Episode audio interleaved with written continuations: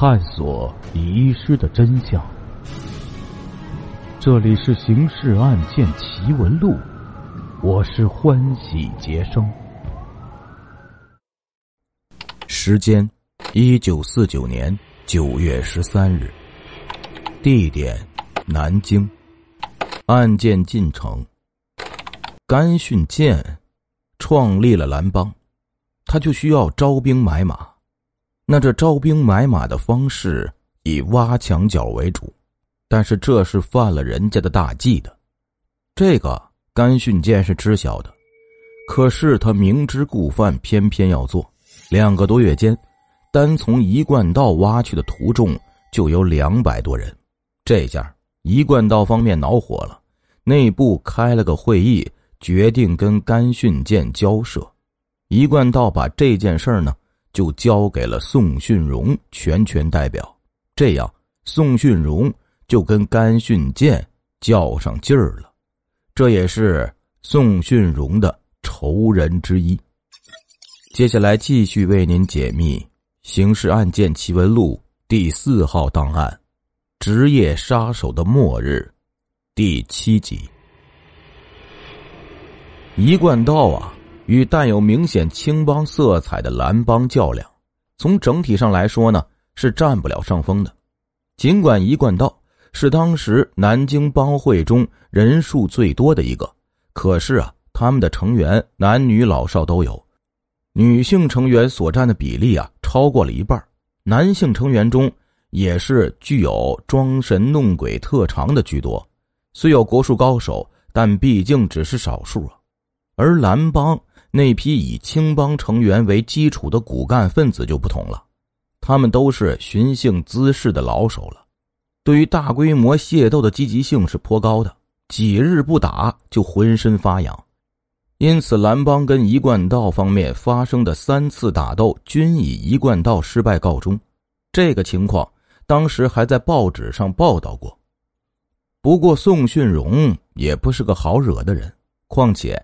他还代表着南京的一贯道呢，因此他决定对干训舰进行报复。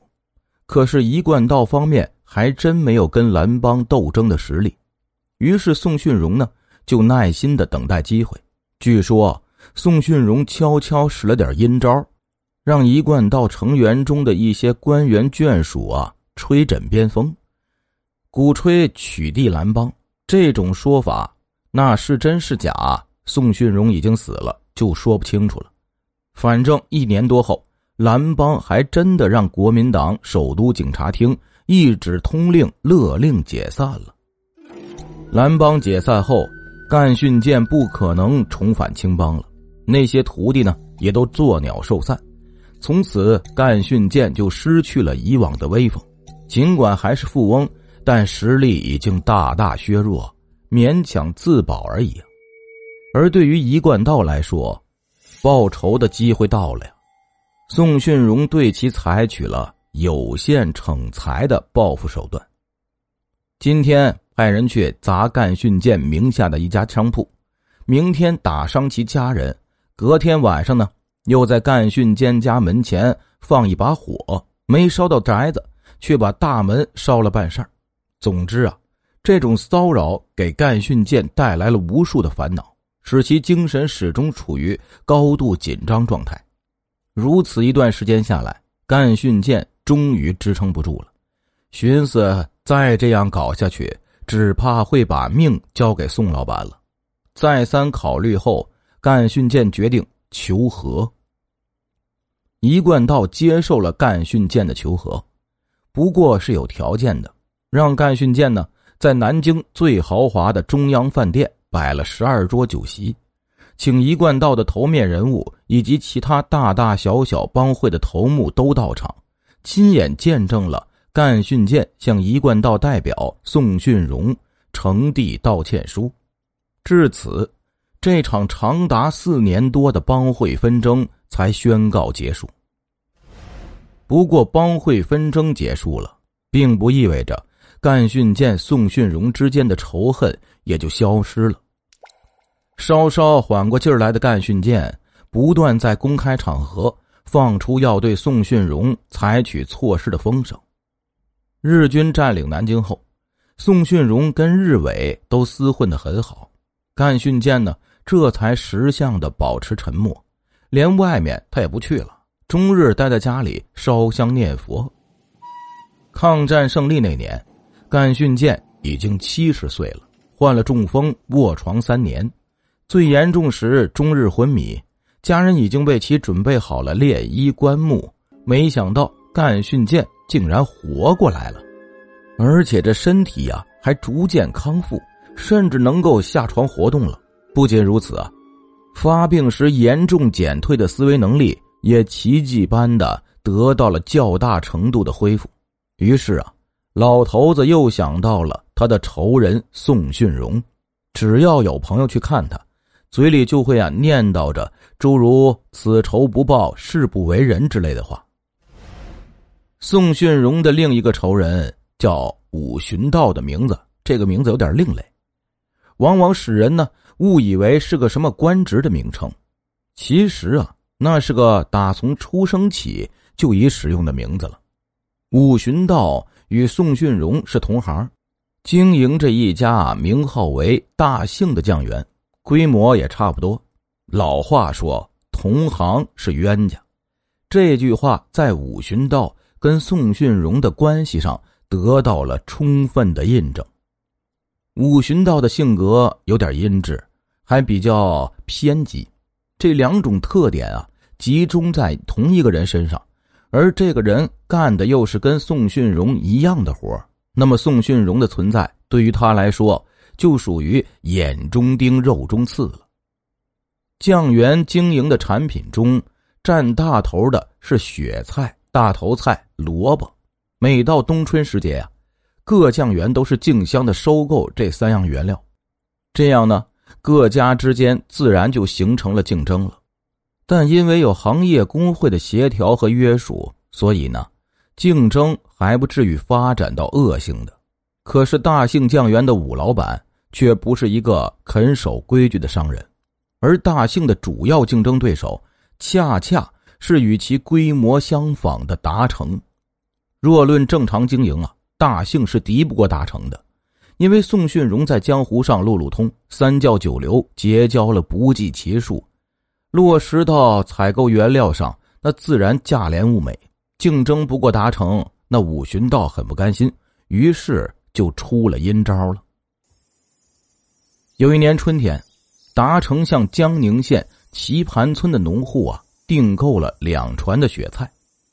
宋老板生怕同行争抢，预先派人前往那里啊预付了全部的菜款，并留在当地啊看着农户从地里面割菜，一筐筐装好抬上船。装船后，由于要等这个潮水，所以啊有半天的时间休息。农户就请着酱园啊派去的两个伙计去他们的屋里喝酒，三四个钟头很快就过去了。看看这潮水也转了，一干人呢就上船往南京城行驶。到了酱园对接的和府泊船后啊，将这一筐筐的雪菜抬进酱园。雪菜呀，必须一运到就得腌，否则搁的时间长了就会变老。一班伙计已经等候着了，让农户直接把这原料抬到工厂间来。哪知这师傅一检查，雪菜竟是烫的，显示已被人浇过水了。这就不是变老的问题了，而是已经拔节了。于质量上来说呀，就是直接降级了。一降级，那腌制出来的成品就得大减价，还不一定有人买。更重要的是。砸了达成的牌子呀！宋训荣大怒之下，请人打听是何人所为。最后啊，得到确凿的信息，是武巡道指使几个地痞做的手脚。宋训荣跟武巡道自此结下了梁子。不过，宋训荣毕竟是江湖上小有名气的人，初时还不想对武巡道采取什么措施，唯恐被人笑他呀。为了两船雪菜就怎么怎么地，于是啊，就托人给吴老板捎话，让对方摆酒席表示一下歉意即可。可是武寻道除了阴诈之外，还特别看重钱财，并且认为呢，宋训荣没有掌握真凭实据，不过是猜测自己搞破坏而已，所以啊，非常硬气的回答说不理他。可是他很快就发现这个回答过于草率了。三天后，他的一只耳朵没了。那天晚上，他外出应酬，回家途中被人给拦下了，还没弄清对方想干什么，右耳朵那已经给割掉了呀。几乎所有知道大姓达成矛盾的人，都认为这事儿是宋训荣策划的。武寻道那更是这样认为的，可是他对此无可奈何。去警察局报案吧，没有证据。再说，警察局有一些宋训荣的朋友，更有一贯道的徒众，指望他们把案子破了，那是不可能的。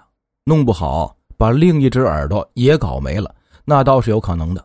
这样呢，五旬道只能忍气吞声，直到南京解放，方才敢直起腰板，还曾来达成酱园骂骂咧咧过。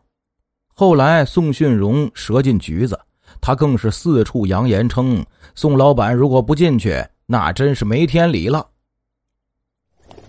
九月十六日，专案组对这两个对象同时进行了调查。侦查员钱一轩、王振峰来到干训健家时，老头子正在院子里那棵大银杏树下喝茶呢。听家人说有公安局的人登门，便起身相迎，让家人沏好茶、递好烟，甚是客气。他自己也点了一支烟。却是廉价的双斧牌对侦查员解释说，他已响应人民政府号召，成功的戒了鸦片，现在啊，只能抽这种低档烟，刺激大，可以抑制体内残存的对鸦片的欲念，用现在的专业说法，那就是新瘾。然后他就主动询问侦查员：“二位同志来找老朽，是不是为那封信呢？”侦查员有点糊涂了，这是哪门子话呀？什么信啊？老头子就说起了那封信，刚开了个头，侦查员就明白了，就是专案组成立伊始收到的那封匿名举报信呢。作者竟是眼前这个病歪歪的老头双方谈下来，侦查员才知道，原来干训健还不知道宋训荣已经死了，这也难怪。一个病老头虽然呢曾经呼风唤雨，如今却唯恐政府找他麻烦，除了健康原因不便出门，还断绝了与以前那般社会关系的来往。南京城又这么大，宋老板命案也不是什么了不得的惊天大案，半个月了，消息还没传到他这边来，也是正常的。侦查员要了解的是眼前这个老头跟宋训荣命案是否有关？此刻一看他那副啊获悉宋的死讯后震惊的样子，再加上现在他简单的家庭成员结构和已经空白了的社会交往，那基本上也就排除了他的作案嫌疑。另一队对武寻道的调查由侦查员池宝平、张家煌两人负责，他们比钱一轩、王振峰更省事儿了。去了大兴，酱园还在营业，说要找老板，达称在医院呢。怎么进了医院呢？原来这武寻道啊，一个月前突发中风，急送医院救治，命是保住了，却昏迷了十多天，九月三日才苏醒，现在还在医院里接受康复治疗呢。池张两人随即赶到医院，到了见到武寻道本人。武寻道头部的绷带昨天才去除，露出了开颅手术后留下的刀疤。找医生护士问了问情况，查看了病历和账单，确认并无虚假，于是就排除了对武寻道的怀疑。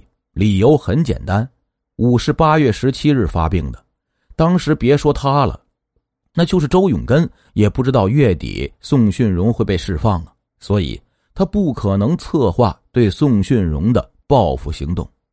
宋训荣被释放时，武寻道正处于昏迷状态，因此武寻道应该与本案无涉。这样，宋训荣两个仇家的作案嫌疑就都被排除了。听众朋友，我们今天的故事就讲到这里了，感谢您的支持与帮助，并且感谢您的收听。